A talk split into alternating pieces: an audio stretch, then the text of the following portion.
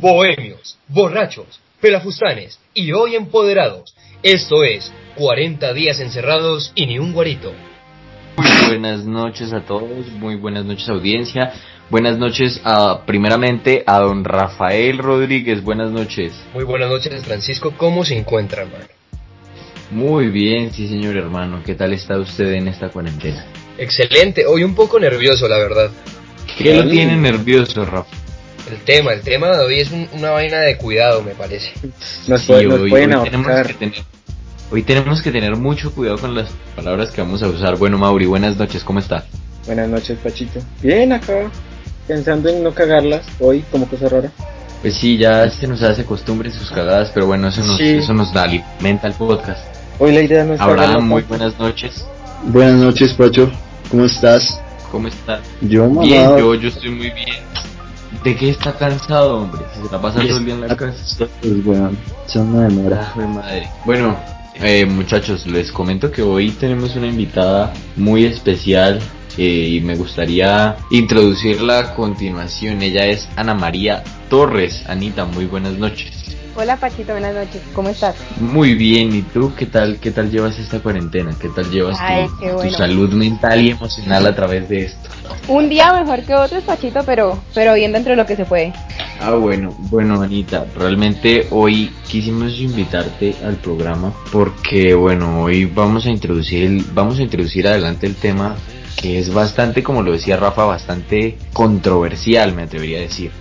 Hoy vamos a hablar sobre feminismo y claramente no podíamos tener una visión amplia de feminismo sin tener una opinión pues propiamente femenina, ¿no? Sí, claro, estoy de acuerdo.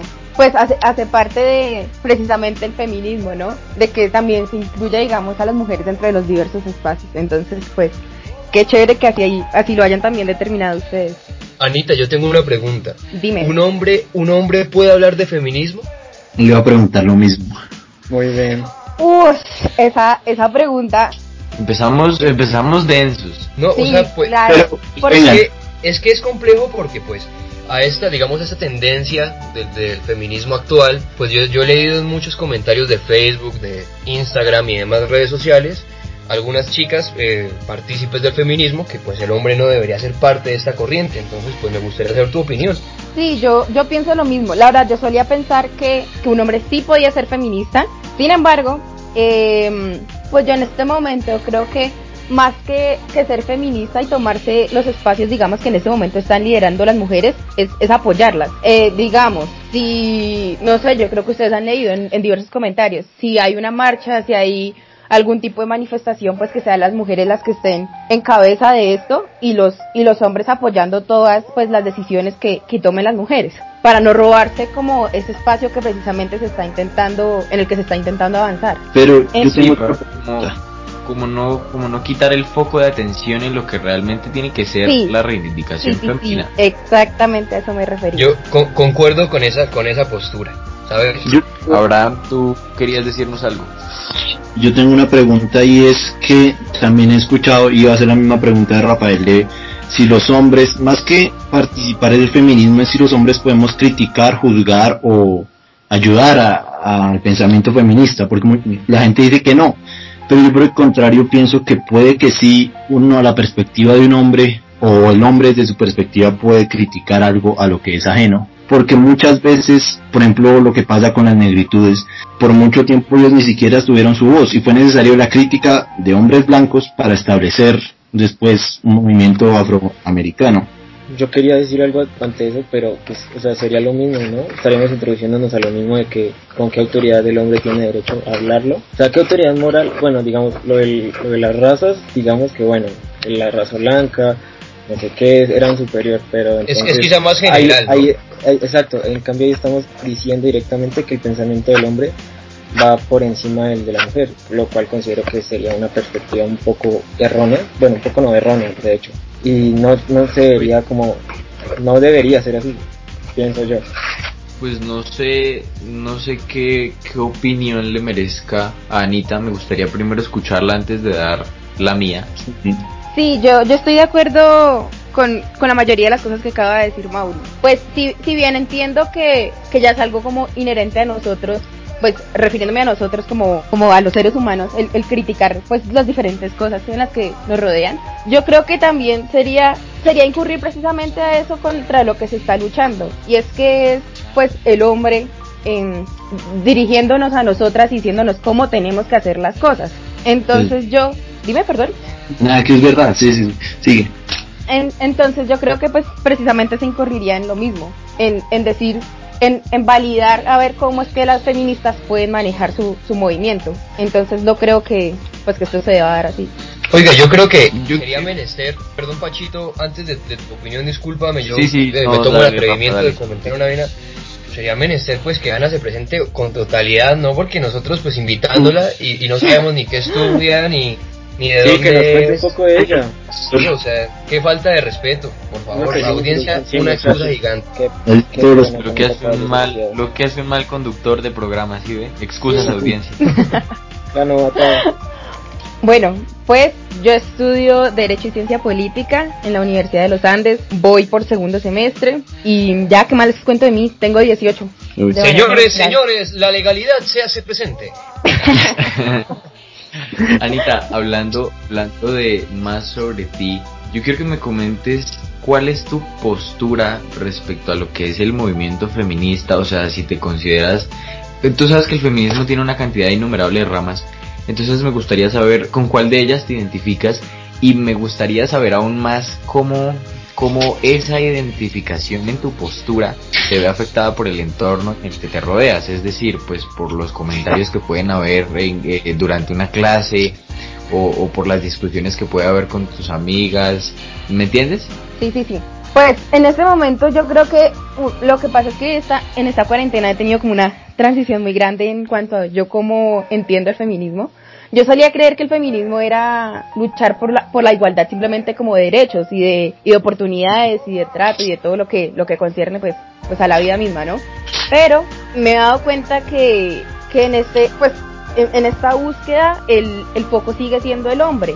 Entonces todo va encaminado siempre al hombre. Por tanto, eh, yo después ya decidí que mm, mi feminismo iba más hacia buscar que la mujer, independientemente del hombre, logre, logre prosperar por, por ella sola sin tener, digamos, ninguna barrera, ningún referente, como siempre se ha venido enmarcado, que, pues como les estaba comentando era el hombre. Esto, bueno, pues como yo les comentaba antes, yo, yo tenía esta postura de que, de que el feminismo era buscar la igualdad y demás. Em, entonces, pues, digamos de cierta manera, cuando alguno de mis amigos me decía como, bueno, es que al menos tú no eres feminista radical, yo no me lo tomaba como un cumplido, pero decía como, como sí, pues es cierto, no lo llevo al extremo de, de esta, esta, como esta falsa, de esta falsa idea que nos hacen creer que el feminismo radical es, es no sé, intentar pasar por encima del hombre e intentar humillarlo. literal muerte a los penes. Sí, exactamente.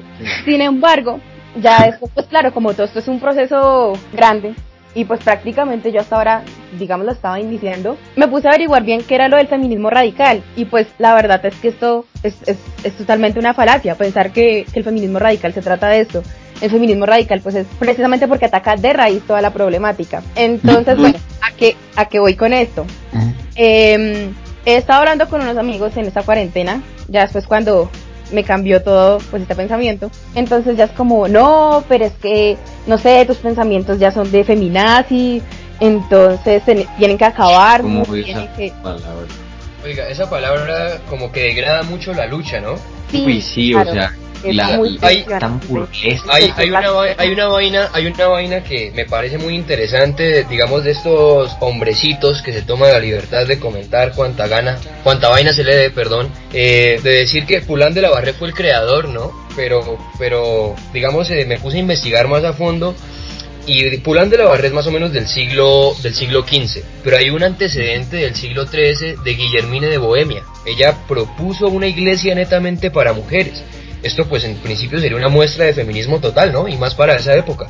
Sí, claro, pues porque era una época en donde en donde prácticamente la mujer no valía nada si no era con su marido, ¿no? Exacto, ¿no? Y, el consentimiento de un hombre.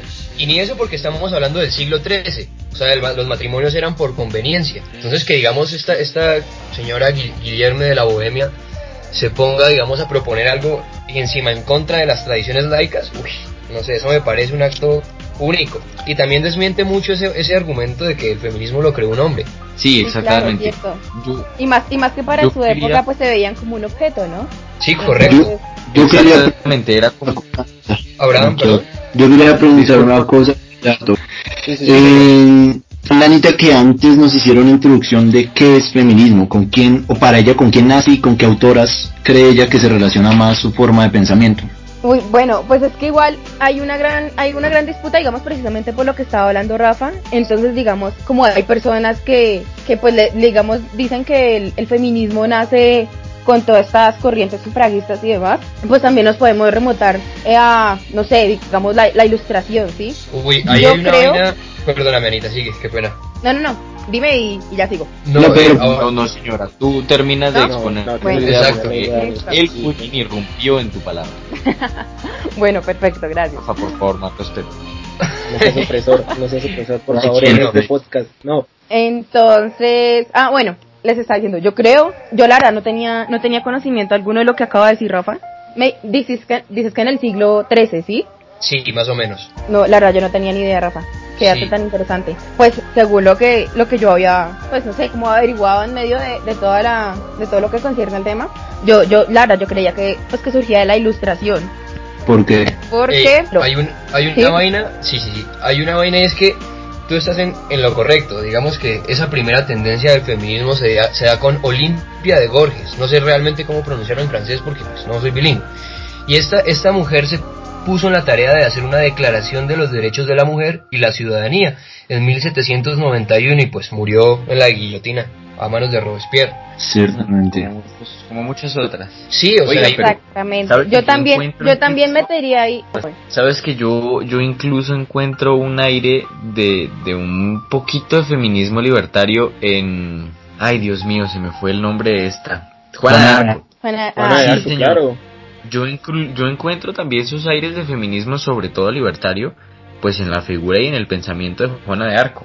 Yo digo que más que libertario, de oposición al hombre. Más que libertario, porque pues ella se sabes que me refiero a, libertario precisamente con eso. Yo no sé, yo me refiero a que la parte me refiero a la parte retractoria porque al, al ingresar al ejército francés en esa época donde la mujer se, era vista, como decíamos ahorita, un objeto de acompañamiento, más que personal social para el hombre, o sea, una conveniencia. Ella se enfrentó a todo eso y dijo, vamos a cambiar esta vaina. Y ella, si no estoy, si no estoy mal, es una de las, de las principales guerreras, por decirlo de alguna manera. ¿En, ¿Eso en qué siglo es? ¿15? Es como, sí, más o menos. Más o menos. Sí, Juana de Arco en el siglo XV.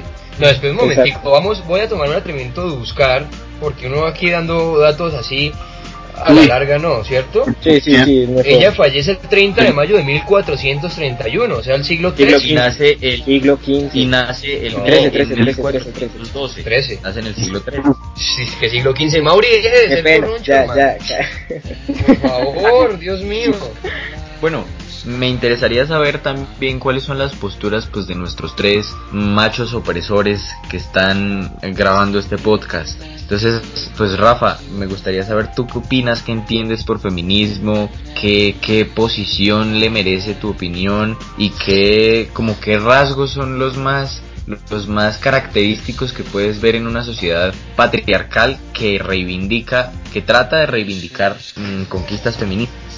Bueno, en principio aclararle a la audiencia que nosotros estamos mamando gallo también cuando decimos machos opresores, no nos queremos, eh, no queremos que nos entiendan a mal. Eh, lo que respecta al feminismo, en mi idea, hombre, pues esto es una tendencia muy importante para la sociedad porque eh, en este momento reivindica lo que es la fuerza de la mujer.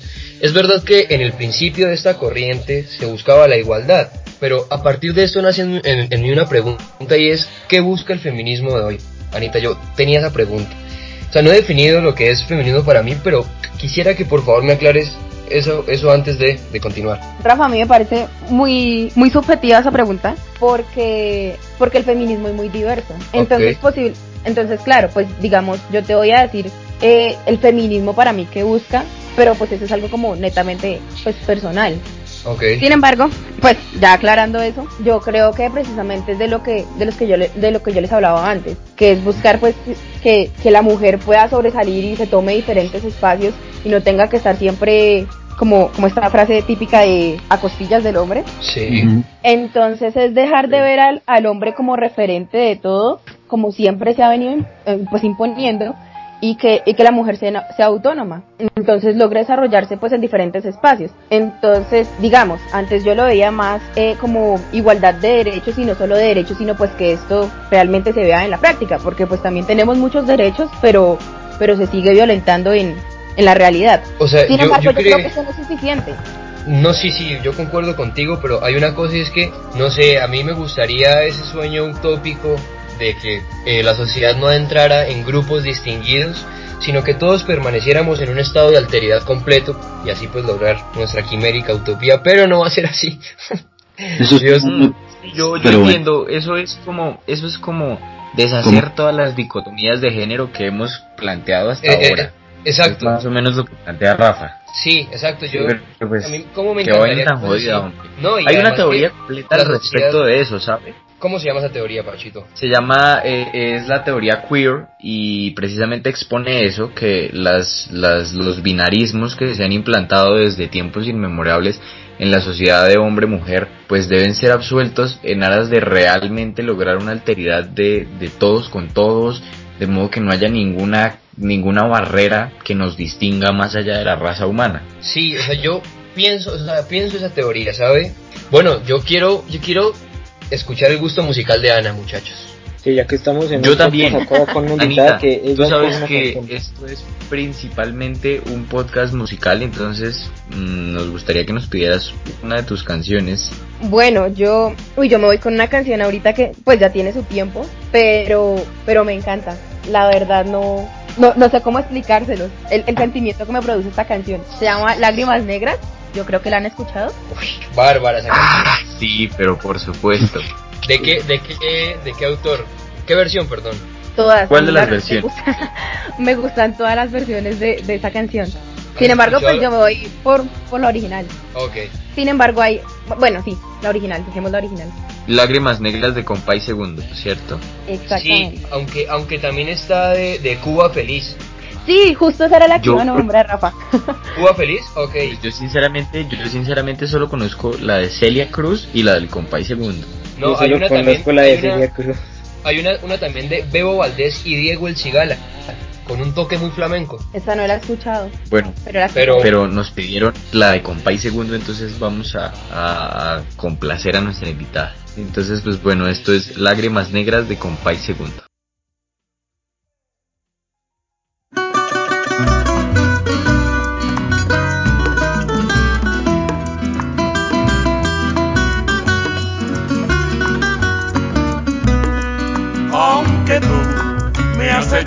En el abandono, aunque tú has muerto todas mis ilusiones, y en vez de maldecirte con justo encono, en mis sueños te colmo, en mis sueños te colmo de bendiciones.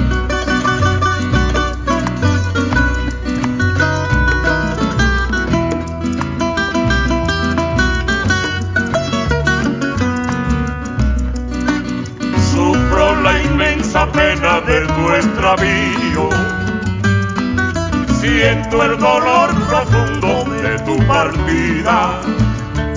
Y lloro sin que sepas que el llanto mío tiene lágrimas. Bueno, audiencia, acabamos de escuchar una Lágrimas Negras de Compay Segundo eh, y nos gustaría saber qué tiene especial esta canción para que nos la mostraras hoy, para que decidieras ponerla hoy en el podcast, Ana.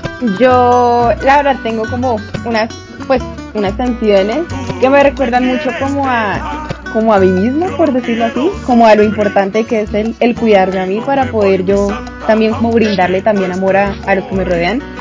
Entonces, durante momentos que he tenido como dificultad, siempre me gustaba escuchar como esta canción, porque no sé, me parece que, que me llena de vida. O sea, es una canción como que está llena como de sentimiento, y no solo sentimiento, sino en como, me, pues, así como lo, lo han dicho ustedes en, en los otros podcasts, la música y el arte está como, como atravesada con, con toda la existencia y con todo, pues con todo, lo, como todo el vivir, como que no sé, me, me llena, me llena, o sea, no sé, cómo. Sí, es esa, es esa peculiaridad que tiene tanto la música como el arte de estar tan estrechamente ligado al ser humano. Es que es una- sale bien, como que conforta a uno. Ana, que logras yo expresar tengo una muchas pregunta. Eh, Dime. partiendo de que yo conozco a tu gran abuelo Joaquín, él, Claro él tiene, él tiene que ver, él tiene que ver con tu gusto musical. Mm, la verdad no tanto como yo creería, Rafa. Yo creo que más digamos, digamos lo podríamos más, no sé, él, él ha influido mucho en cuestiones políticas. Liberales, eso sí, por favor. Ah, Ojalá sí, el que escuche esta vaina aquí nos declaramos liberal de hueso rojo. Sí, señor. Aquí somos de hueso colorado. Eso sí, de hueso colorado. Aquí el único modo es Abraham.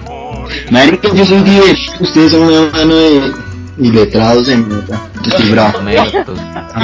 Somos unos más. Respetamos, por favor, respétanos. qué pena.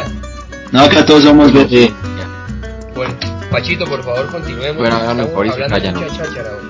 Sí, sí, sí, bueno, Ajá, eh, bueno, bien, entonces para, para retomar con lo que viene siendo el tema de nuestro podcast, me gustaría saber qué opinión le merece el feminismo y pues toda esa vaina, esa- esas preguntas que ya le hice a Rafa, se las hago a usted, Mauri.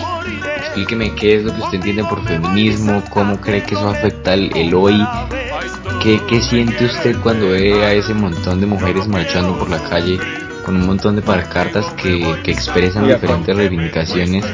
Dime. Mira, al ver eso, la verdad me genera, me genera orgullo, ya que, bueno, yo les he contado que mi, mi familia no, por, digamos por parte de mi mamá, eh, ella tuvo que sufrir bastante sobre el, ma, el, sí, el machismo, entonces como que ver todo eso y ver cómo las mujeres están empezando a alzar es da, da, da mucha alegría. No me considero feminista por el hecho de que dijo Ana María, que siento que el feminismo solo lo puede expresar la mujer. Apoyo ese movimiento, pero no puedo decir que soy feminista porque soy un hombre.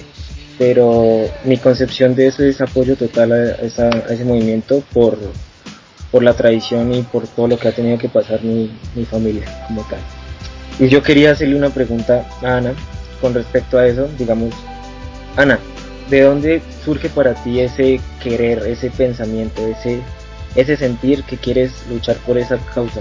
¿Sí? O sea, ¿qué, qué, qué punto de inflexión o qué tuvo que pasar o tuvo que ver algo un hombre con el hecho de que tú en estos momentos pienses y pienses y mantengas los pensamientos del feminismo? O sea, quiero que me expreses cómo, cómo surgió eso. Se llaman a nacer en Colombia. Además, llaman a ser en un país tercermundista. Ajá. Pues Mauri, yo, pues, donde yo recuerdo, todo inició en 11, porque, bueno, ya venía por sí desde antes, yo patinaba, ¿no? Entonces, en el parque recreacional se presentaban muchos problemas porque, no sé, como que encontraban hombres tomándole foto a las niñas, eh, bueno, diferentes problemas.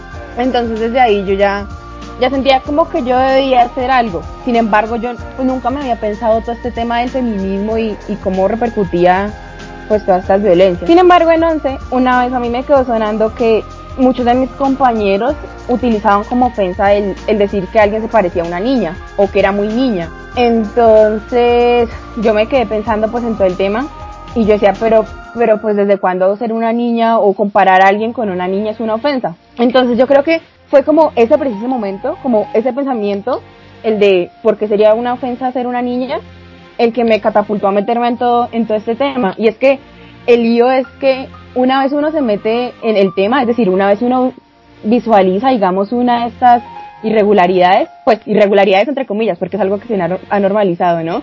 Como que uno ya no puede volver atrás, sino que ya empieza como a mirar todo el canon, entonces ya dice, bueno, ya en otra estructura, no sé, entonces ya uno pasa a la casa, incluso digamos si, si dentro de la familia no se ve directamente, no sé, un, digamos, eh, violencia verbal o, o física, de todas formas uno nota como, como es algo que ya está implantado.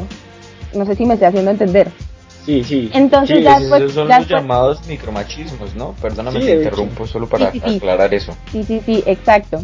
Entonces ya después de que empecé a visualizar eso, me empezó a interesar mucho el tema. Entonces ya empecé a ver, digamos, cómo esto permeaba no solo, pues no solo hablar, digamos, de, del feminismo en, en secas, digamos, como, como una violencia pues contra la mujer de, de manera opresiva y demás, sino digamos como esto era transversal con las otras, con las otras problemáticas que tenemos en Colombia. Entonces yo empecé a averiguar cómo, digamos, eh, las violaciones que se daban eh, dentro de, no sé, todas estas zonas que han sido tan, tan olvidadas por, por el Estado en Colombia y digamos cómo los paramilitares violaban a, a las diferentes mujeres. Entonces así fue como que empecé a, a, meterme más en el tema, como a alimentarme esas ganas de, pues, de llevar una voz y de cambiar las cosas. Porque pues en medio de todo yo he sido afortunada y no he tenido, digamos, que vivir ciertas cosas que, que, muchas de, pues, no sé, mis compañeros han tenido que vivir. Y, nadie tendría que llegar a vivirlas, ¿no? Entonces pues es como como esa lucha, como esas, esas ganas de, de, cambiar las cosas. Yo les quiero comentar una cosa que, que vi hace, no mucho, hace como tres meses en Twitter. Eh, había una, estaba circulando, era como, bueno, las, o sea, el movimiento decía, el tweet decía como, busca tu nombre en Google, o sea, el nombre de la mujer, y al lado se busca. Y era bastante creepy ver cómo el nombre de cualquier mujer estaba, o sea, las mujeres lo escribían y la búsqueda de Google era desaparecida, eh, violada, se encuentra, ah, aparece violada, eso eso es algo fuerte, eso es algo... es una cosa muy densa que está está tan implantada en la sociedad y en la en la culturalidad social global porque se supone que lo que decíamos de, tercermundista o sea lo que decía perdón perdón Pachito pero lo que decíamos de tercermundista yo digo que no afecta tanto porque en países que entre comillas primer mundo se sigue viendo eso y pues no sé. Sí pero pero Mauri usted tiene que tener en, en cuenta la proporción en la que se ve usted no puede comparar el número de feminicidios que hubo el año pasado en México con el que hubo en Noruega porque es que las proporciones son tan ah, abismales que hacer una comparación es un poco un poco irresponsable. ¿Sabe por qué yo creo que irregular, irregular sería? ¿Sabe por qué yo creo que el primermundismo se afecta, Mauri? Porque el Estado primermundista reproduce todas esas diferencias de género que no deberían ser. Entonces, en el ámbito laboral el Estado es desigual para con las mujeres, en el ámbito burocrático el Estado es desigual para con los hombres, que, que necesariamente crean esa diferencia entre la dicotomía de género. Y ahí es donde empieza el, machismo en este caso. Y todos los problemas. Bueno, yo tengo... Yo tengo... Abraham, Abraham ¿qué, ¿qué opinión le merece a usted el tema del día? Pues es un axioma, Pacho. Yo creo que no puedo aportar nada y no discrepo en lo que todos piensan. Yo claramente apoyo eso y creo que es un axioma y que en sí el debate solo surge en este momento en los países tercermundistas, porque como todos lo saben, en el primer mundo, eso ni siquiera es un debate, es un axioma, es un problema y hay que solucionarlo. Ni siquiera el primer mundo es una maravilla, el primer mundo es una maravilla. Yo quiero tomarme el atrevimiento de hacer una afirmación, no sé hasta qué punto se vayan a, discrepar. Dime, ahora. Yo quería volver a lo que tú estabas diciendo de, de que es culpa de, del gobierno, o sea, del Estado que reproduce la conducta machista. Y eso es verdad, el Estado tiene toda la culpa de las conductas erróneas y culturales de una sociedad. El Estado es... Claro que es verdad, no crea, yo lo dije. Crea culturas. es culpa de... Ah, mentiras, mentiras. sí, yo creo que yo creo que los dos vimos la misma clase en la universidad, pero no sé si recuerdas que te mencionaban que el Estado crea sujetos de su propia, de su propia competencia. creo que vivimos con el mismo profesor, weón. sí, sí, hasta probablemente. Yo quiero, yo quiero tomarme el atrevimiento de hacer una afirmación un poco fuerte, y es que yo creo que no puede haber feminismo si no es radical, en tanto aclaramos lo que dijo Ana antes, que el feminismo radical está mal concebido el término está mal concebido. O sea, el feminismo radical no, el término está mal definido. El término. El concepto está, el concepto está mal definido, entonces pongámoslo en esas palabras. Entonces, ¿por qué creo yo que no puede haber un feminismo radical? Lo que hasta donde yo sé, que no es muy vasto mi conocimiento, el feminismo se convierte en radical cuando se acepta que además de que las mujeres están en desigualdad, están en desventaja y están en opresión. Oigan. Entonces eh, creo que no puede haber un feminismo leve si realmente se quiere atacar las cosas radicalmente, como lo decía Ana, que es de raíz. Pues es como cualquier lucha. Oigan, la, opinión de Ana, señores, por favor, ¿qué es esta desfachatez? Ustedes hablando tanta cháchara. ¿Qué, es esta vaina? No, no, no, me interesaba mucho escucharlos a todos. Yo, yo quiero antes, antes de que termine, o sea, perdóname Ana, antes de que... No, sí, sí. Antes de que, de que empiece Ana, yo solo quiero decir una cosa con respecto a lo que dijo Pachito, y es que cuál lucha tiene, eh, no se ve implícita en que tiene que ser un movimiento fuerte y brusco para que haya un cambio. Solo quería decir eso. Eh, señores, señorita, señoritas, señores, más bien, eh, ¿qué tal una cancioncita? Como para mamar ¿Qué canción quiere? Yo quiero una vaina que se llama Lástima de María Cristina Plata. Una mujer divina y además una capa en la armonía de la guitarra. Lástima de María Cristina Plata. Por favor.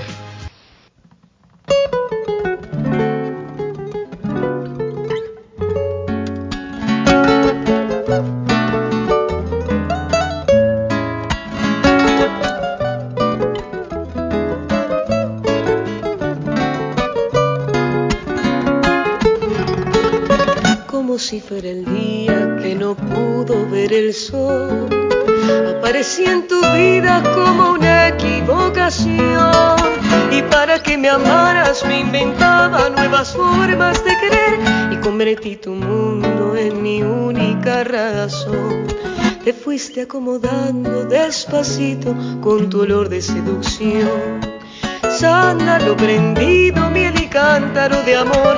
Y para que me amaras me hice fuego, selva y pájaro cantor, olvidando que tienes ocupado el corazón. Lástima que sea muy tarde, lástima que seas ajeno y lástima que estés en cada uno de mis versos. Duele no poderte dar todo lo que soy y lástima que tengas el corazón.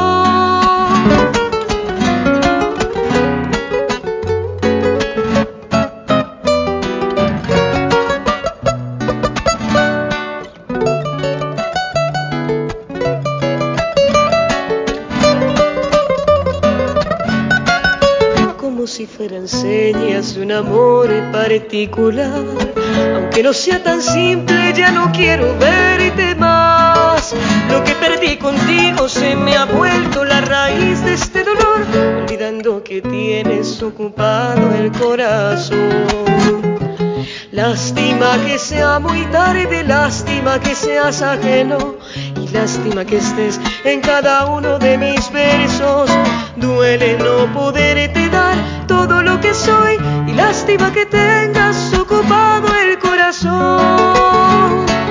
Lástima que sea muy tarde, lástima que seas ajeno, y lástima que estés en Bueno, Rafa, coméntenos quién fue María Cristina Plata y por quién es María Cristina Plata. Dios mío, ya la maté, perdona. Y, y por, qué, por qué escogió esta canción. Te puedo decir por qué escogí la canción. De María Cristina Plata casi no sé mucho, ¿sabe? Sé que es colombiana, que creo que estudió en, el EMAT, que es un, instituto de Berkeley, una sede de Berkeley aquí en Colombia. Si no estoy mal, aclaro a la audiencia que no, no tengo fidedigna prueba de ello, pero escogí esta canción porque, hombre, eh, en el despecho como que solo se miran las líricas de los hombres, ¿no? Pero pues esta canción... Eh, Sobre todo las de Jesse Uribe, papi. Uy, esta canción tiene una potencia y un sentimiento que solo las mujeres pueden dar. O sea, la mujer siente el despecho de otra forma que un hombre, incluso hasta más profundo, diría yo, con otra sensibilidad y pues, no sé, esta, esta canción me parece que la expresa muy bien. Bueno, y tocando un tema que es muy cercano a nuestro tema de hoy, es como una pequeña vicisitud.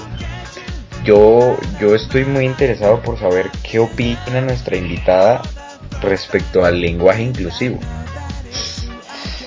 Uy, Pacho. Yo, ya habíamos tenido esta conversación. Sí, nosotros ya habíamos tenido esta conversación. Y la verdad, no, ha cambiado muchas cosas desde que la tuvimos. Y me siento como muy responsable por eso. Porque pues yo, la verdad, yo con el tema me lavo mucho las manos. Porque yo no tengo una posición, una posición como completamente clara frente al tema. Porque yo creo que no ha averiguado lo suficiente. Sin embargo, última, últimamente pues con, con diferentes cosas, pues digamos, lo del, lo del pico y género que se, que se estableció en, en Bogotá. Pues, ah, sí, qué medida tan dicotómica hoy. completamente, muy, me, parece, me parece, me parece y me parece una lástima veniendo de, de una de una alcaldesa que en teoría pertenece a un grupo minoritario que son la comunidad LGTBI. Sí, claro.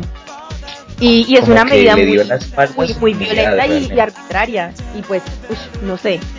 Bueno, a mí, no, yo, yo digo, yo que estoy acá en Bogotá y estoy viendo más cerca la, la situación, cómo, cómo se ha establecido, eh, la concepción en, las, en los entes de control es la que está errónea, porque como tal la estrategia para prevención es bastante acertada. Viéndolo desde la perspectiva en el... Es que ese es el problema. más, Esos mismos entes gubernamentales reproducen todo aquello que, que se pretende cambiar. Y así es Exacto, porque porque la, la, lo que hizo la alcaldesa como tal no es una mala medida. Porque es una porque para controlar a las personas por el número de cédula como se hace en Sogamoso, que es una población muchísimo más reducida que en Bogotá, es, es imposible, porque tendrían que haber eh, por, eh, por esquinas 10 policías y la gente no, no va a acceder a mostrar su, su, identificación. ¿Sí?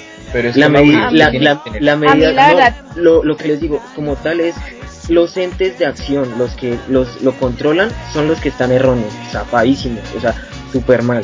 Pero la medida como tal no es mala. En una ciudad grande, me refiero. Anita, tú tenías algo que aportar. Yo, sí, yo Lara, no estoy de acuerdo con eso. Yo creo que la medida sí es errónea. Porque uno no puede pasar por encima, digamos, de la seguridad y de la digámoslo, en términos de dignidad de cada persona. Entonces, digamos, pues con esta medida no solamente se ha venido como históricamente, pues ha sido como una, una población vulnerable, digamos, meter aquí a los, a los trans, a los cis, ¿sí? No solamente han sido vulnerables, sino, sino que esta medida como que fuera eso refuerza esto. Entonces, ¿a qué voy con, con, con la vulnerabilidad y con que lo refuerza? Si una persona, digamos que está cambiando su identidad de género, le piden la cédula, porque si te la, si te la piden a ti, Mauri, pues que tú tienes ciertos rasgos que cumplen, digamos, con, con todo lo hegemónico, pues a ti no, digamos, a ti no te van a, pedir la cédula de, ¿eres, eres hombre? ¿Me hago entender? Mientras, que, mientras que en esta transición, mientras que en esta transición se está violentando precisamente eso. Entonces, como hay esta transición, pues que, digamos, no podría ser clara para las, para las autoridades, por decirlo así. Entonces entra ya a, a, influir directamente lo que, lo que piense la gente. Entonces es la gente el que decide, digamos, si una persona que, que está en ese proceso es, es mujer o, o es hombre. yo, tengo, yo tengo, una vaina por decir, yo tengo una vaina por decir, y es que eh, a mí me parece que... Bueno, Rafa, por favor falencia, su idea y que después le damos, le damos tiempo a Mauri de contraargumentar. Sí, sí, sí. Esa, eh, esa falencia yo creo que se da es por, por la ignorancia de los individuos de control, de los entes de control, perdón. A eso quería llegar. O sea, es decir, obviamente se está irrumpiendo la dignidad con esta medida en Bogotá, pues porque eh, sus policías son chulavitas y hueputas, así de sencillo. No tienen educación y no tienen... Sí, es la verdad. no, no hay otro término, no hay otro término. Pero yo creo que, sí, si estudiar, hay que estudiar. Bueno, el caso es que... o sea, yo creo que esta, esta, esta sociedad si tuviera una educación adecuada podría cambiar y pues esa medida sería correcta. Pero en un país como Colombia, donde la educación es una porquería y donde el individuo no quiere entrar en reflexión, pues es una, una medida de basura. A eso quería llegar, a lo que dijo Rafa, o sea, la medida en sí, viéndola, viéndola desde una perspectiva social perfecta, la medida es, o sea, la medida como tal es muy buena, pero la aplicación es terrible, pésima, por lo que dice Rafa. Las entes de control, que son los que lo tienen que aplicar, no saben, o sea, no tienen la concepción de un, de un pensamiento abierto. Ellos tienen la concepción de un pensamiento conservador. Y lo que tú dices, Ana, es muy cierto. O sea, de hecho, yo, yo lo viví hace poco. Una chica trans, eh, eh, lastimosamente, se le negó la entrada a un, a un supermercado porque en su cédula decía que género masculino, pero ella tenía sus especificaciones de que estaba haciendo los papeles del cambio de género. En ese caso, ahí es el error de la concepción social, porque el error, la, la medida en realidad es muy buena, porque es un poco más fácil de mitigar y controlar. Porque pero son los gandules.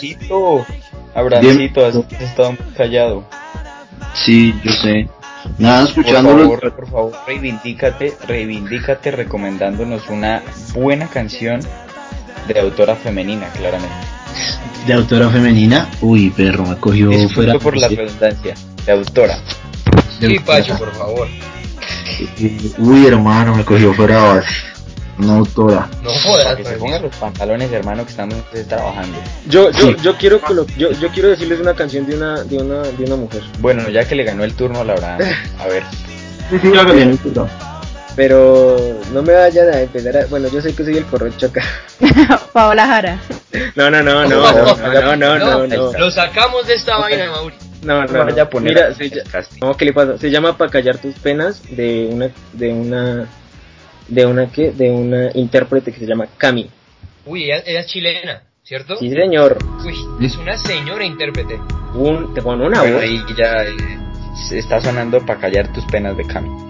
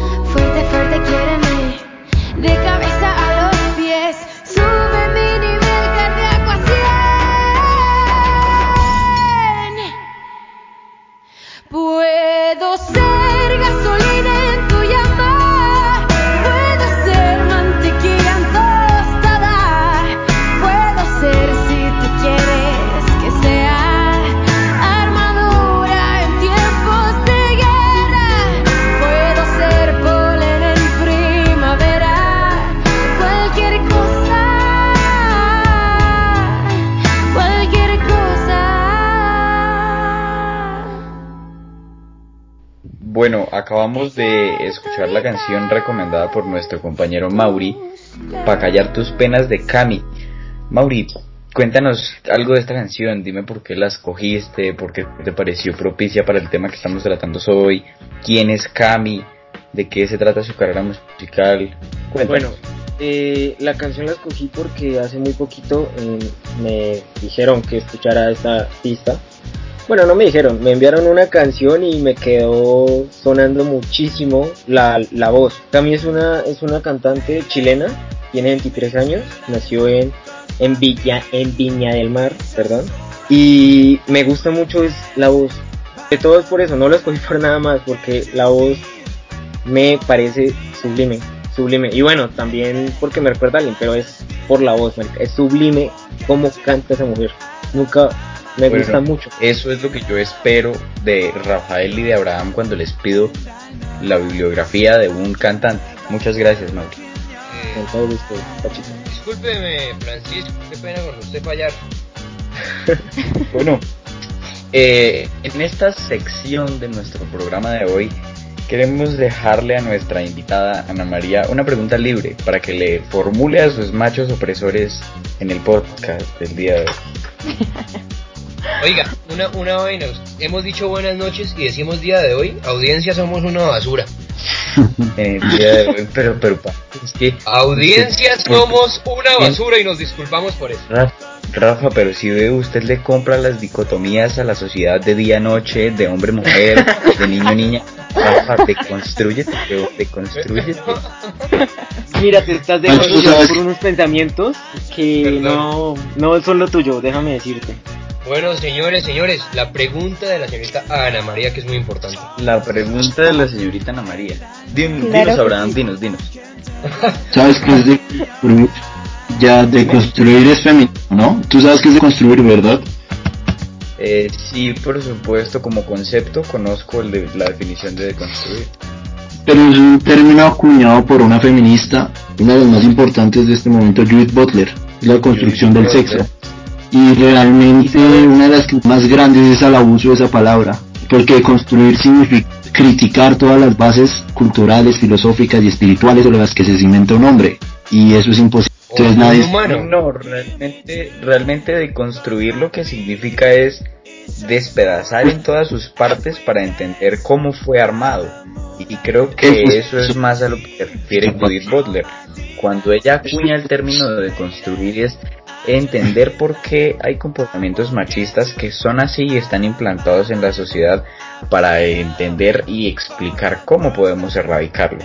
Bueno, de El por sí ejercicio la que hace Judith la construcción del sexo es descomponer en todos sus factores, como lo podríamos llamar en matemáticas primos, para entender cómo reorganizarlos de modo que no se genere una opresión del hombre hacia la mujer desde sus bases culturales.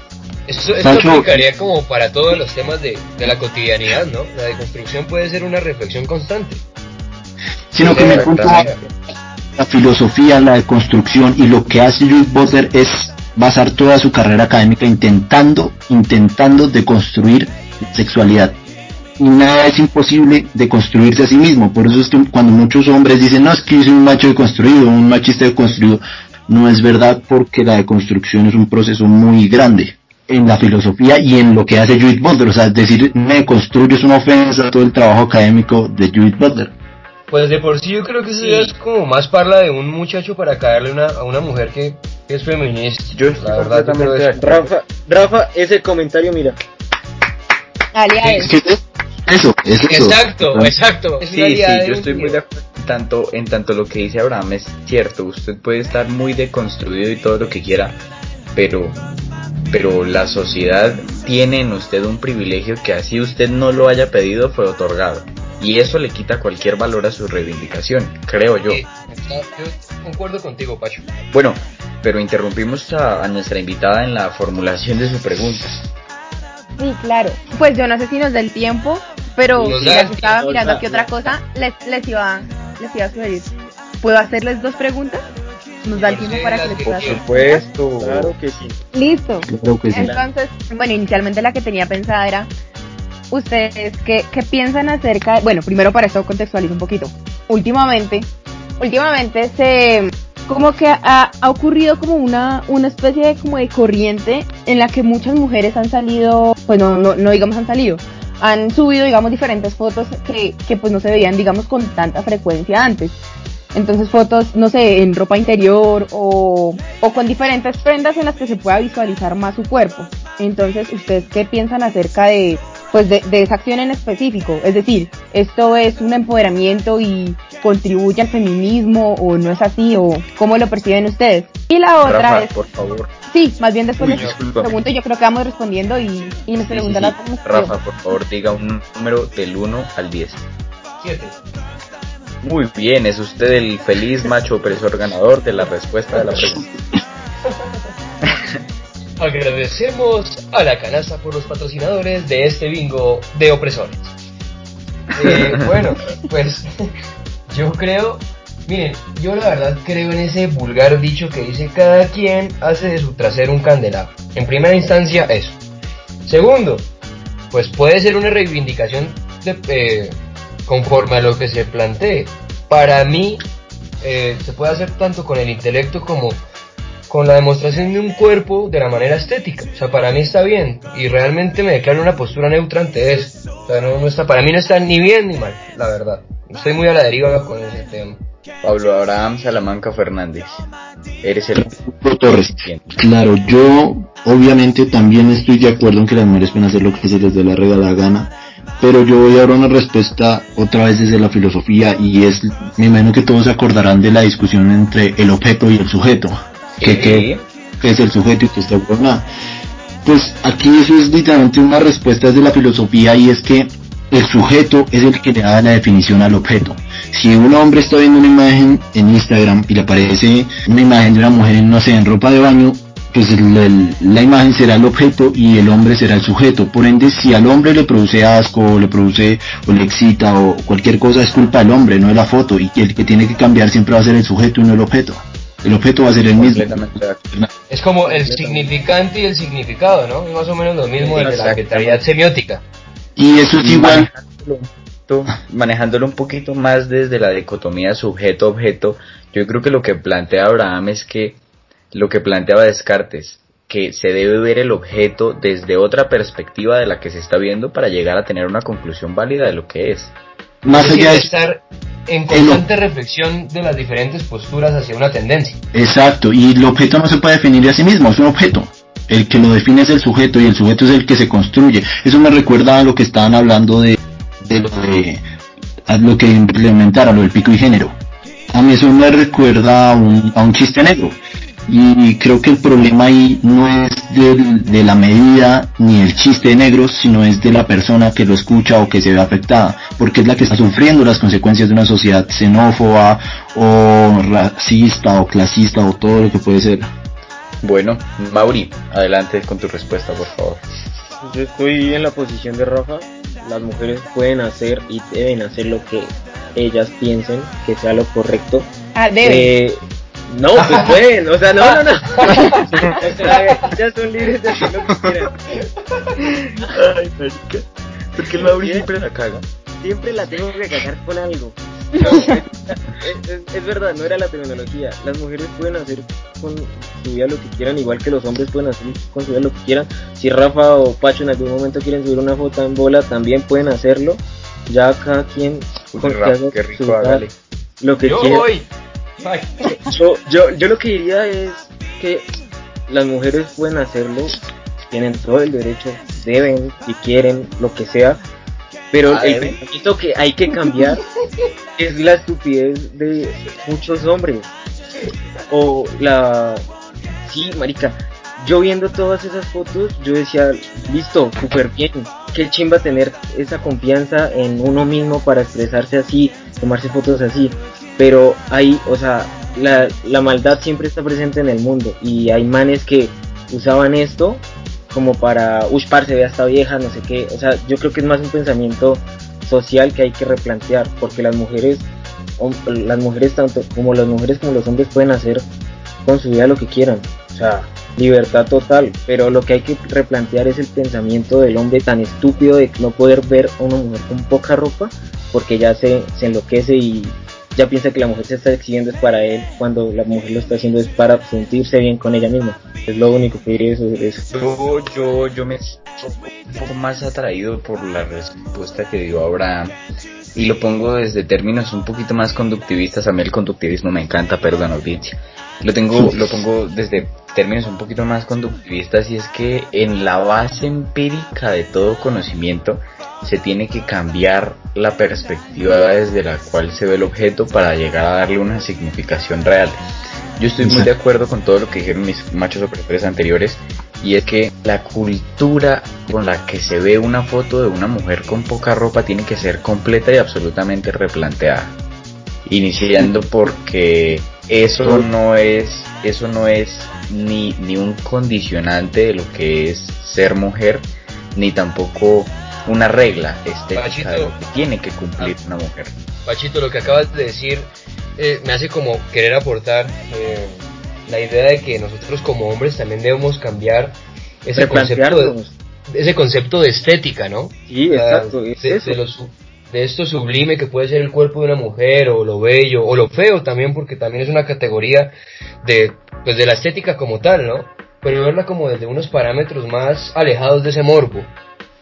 Exacto, es quitar el morbo. Es eso, quitar el morbo. Alejados del morbo, analizándolo completa estéticamente, pero sin morbo, con, con los ojos del artista, podríamos decirlo. Sí, es claro, aunque también eso sería luchar contra la naturaleza humana, ¿no? O sea, tanto en, en hombres como en mujeres, porque no es un secreto que nosotros también actuamos acorde a la sexualidad y no sé, me gustaría pensar según Freud. Pero también es parte de los instintos. Y si uno de esos instintos afecta el orden social en el que vivimos, pues tiene que replantearse. Correcto, tampoco podemos suprimirlo en totalidad. No, obvio no, y se trata de, de culturizar al hombre y Exacto. lo mismo, de hecho Judith Butler se basa mucho en su idea de construir el género en Freud y es sobre lo que Pacho al principio hablaba de los dos géneros binarios y creo que ese es el aporte más grande que puede hacer a la teoría filosófica del feminismo y es de construir lo que son los géneros y qué función cumplen en la sociedad. Bueno, algo Bueno, más por Ana decir. María, por favor, Anita, planteanos continúa tu segunda pregunta. Ah, bueno, sí, la segunda pregunta, perdón. Mi segunda pregunta iba, justo cuando estábamos hablando en medio de esto, me metí a Facebook y apareció un, precisamente pues un meme acerca del tema. Entonces en, en eso va mi pregunta, ¿ustedes qué piensan acerca de, digamos, de la comedia atravesada en el tema? ¿A qué voy con esto? Digamos, muchas muchas veces digamos yo he visto memes en el que se hace referencia pues no sé a reproducir digamos todas estas dinámicas que ya hemos venido hablando de, de oprimir a la mujer y bueno violentarla y demás.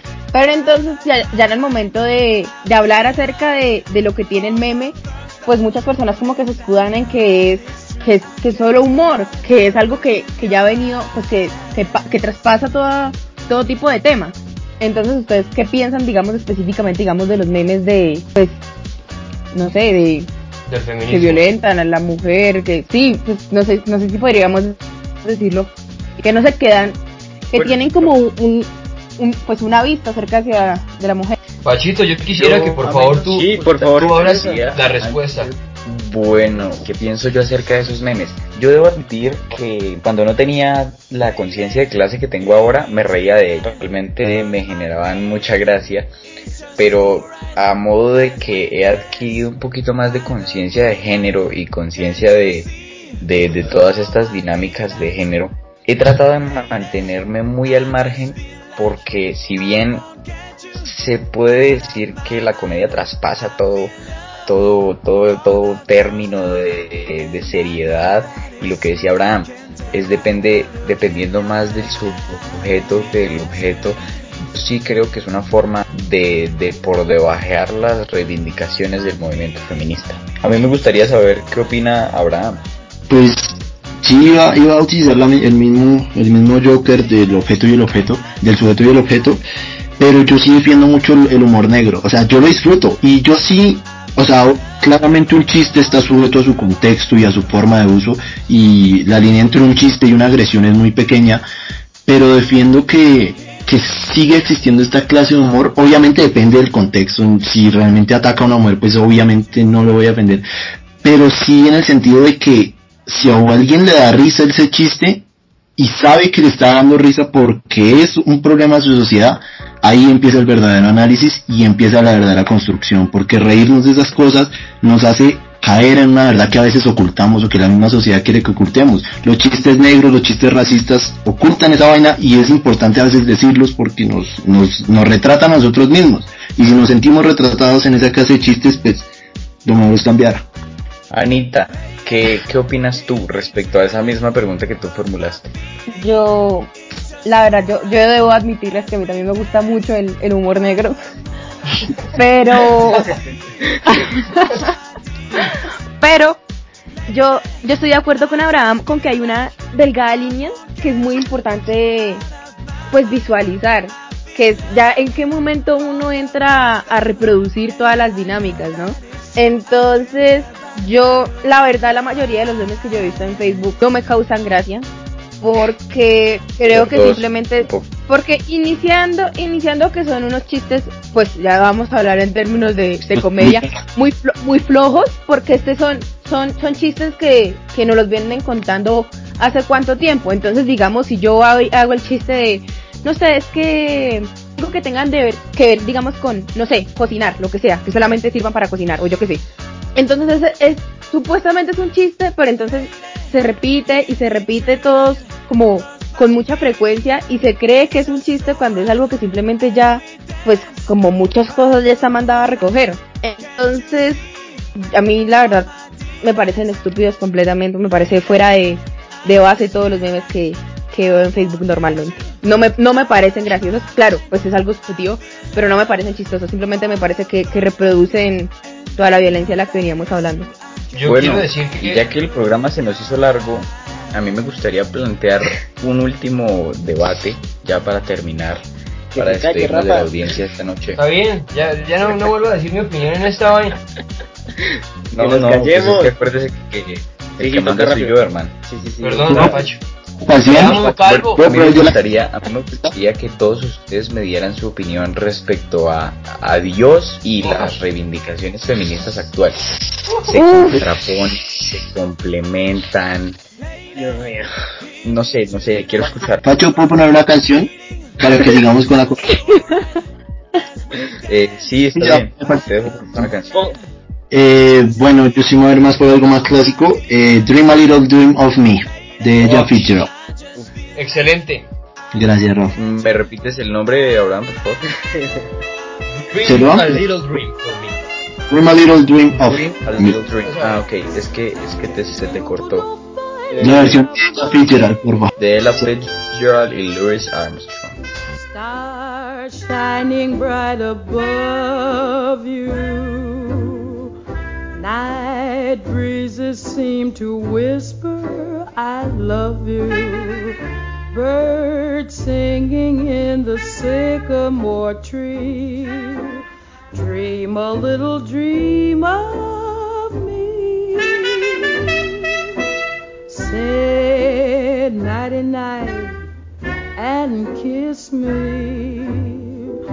Just hold me tight and tell me you miss me.